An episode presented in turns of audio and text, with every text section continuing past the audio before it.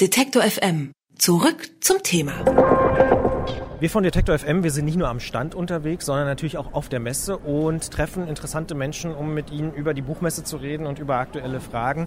Neben mir steht Michel Friedmann. Schönen guten Tag, schön, dass Sie sich Zeit genommen haben für das Gespräch.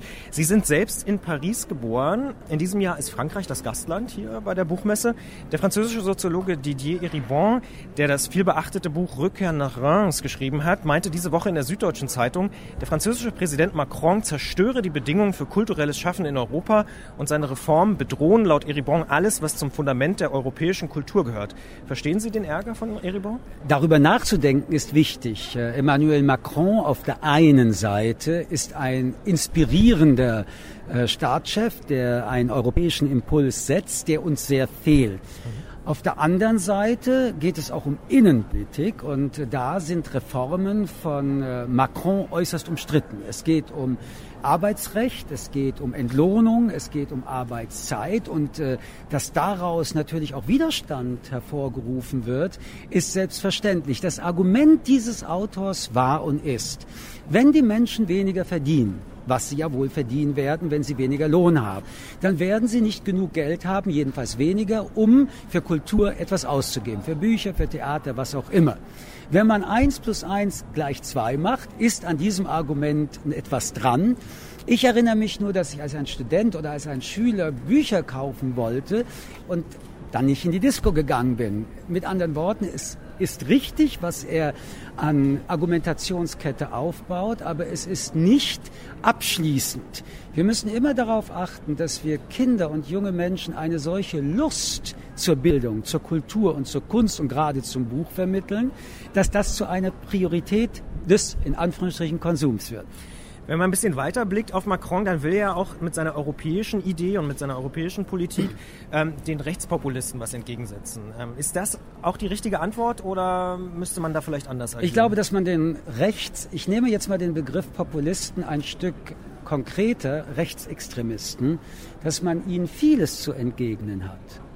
Das Erste, was man zu entgegnen hat, ist eine innergesellschaftliche Auseinandersetzung ich kann es ja nicht nur hören, dass immer von Protestwählern gesprochen wird. Ich meine, wenn jemand CDU, FDP, SPD, Grün wählt oder Linke, dann sagen wir, die wissen, was sie tun. Und die Wähler der AfD wollen ja ernst genommen werden. Und dann nehmen wir sie mal ernst und stellen fest, sie haben eine Partei gewählt, wo der Holocaust relativiert wird, wo die Soldaten des Zweiten Weltkrieges zum Stolz führen, obwohl die Wehrmacht nachweislich auch Morde verursacht hat, wo Rassismus, wo Antisemitismus getriggert wird werden, dann kann ich nicht nur von Protestwählern reden, sondern muss ich sagen, ich nehme dich ernst. Du wählst eine Partei, die im rechtsextremistischen, rassistischen Lager wildert, also stehst du auch dazu.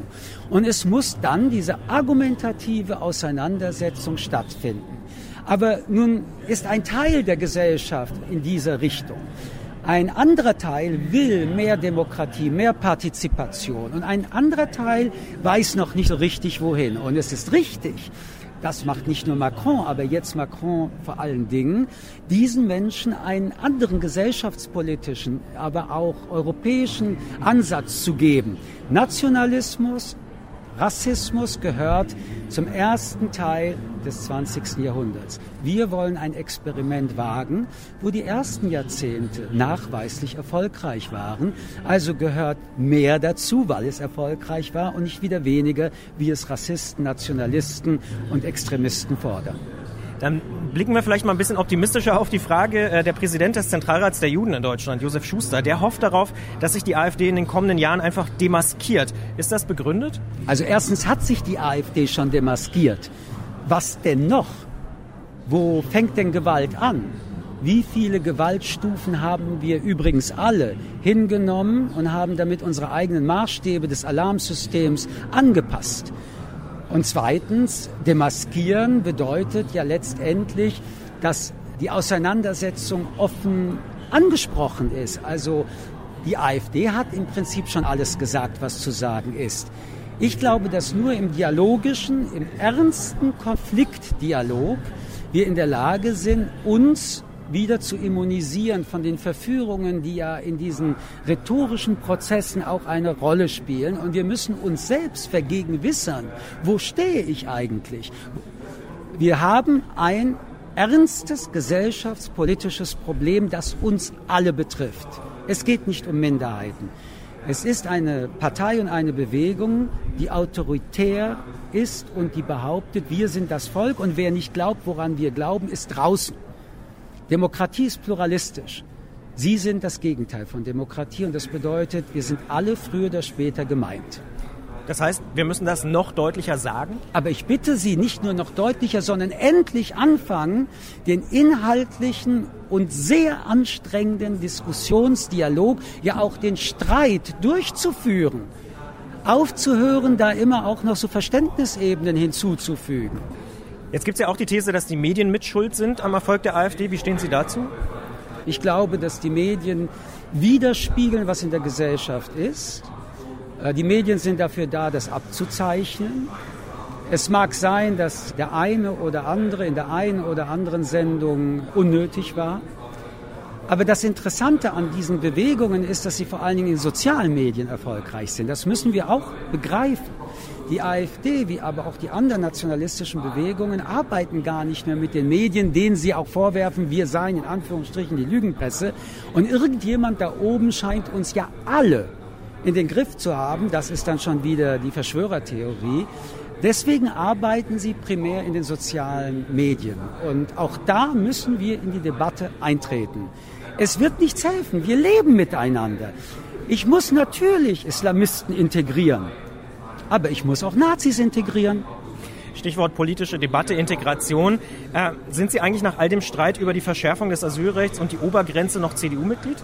Ja, weil ich nach wie vor glaube, dass Angela Merkel gerade in dieser Frage ein politisches Signal gegeben hat, und Sie sehen es ja auch, das äh, einzigartig war. Ich glaube, dass Angela Merkel auch nach wie vor, die ja nun auch bei Herrn Seehofer die Obergrenze gekippt hat, es ist jetzt eine Sollbestimmung. Jeder, der politischen Journalismus und kommentiert, weiß, dass das nichts wert ist. Ich glaube, dass gerade in einer Jamaika-Koalition, wo ja auch die Grünen dabei sind, Menschenrechtspolitik, Asylpolitik immer noch einen sehr hohen Wert hat. Und ja, deswegen kann ich immer noch in dieser Partei bleiben. Ist der grüne Schlips Zufall dann? Schwarz-Grün passt jetzt zufälliger. Das interpretieren Sie selbst. Alles Liebe. Michel Friedmann im Gespräch mit Detektor FM auf der Frankfurter Buchmesse 2017. Vielen Dank. Herzlichen Dank bei Ihnen. Tschüss. Wer unsere Arbeit regelmäßig unterstützen und damit für mehr Programm sorgen will, findet uns auch bei Steady. Alle Infos auf detektorfm.steadyhq.com.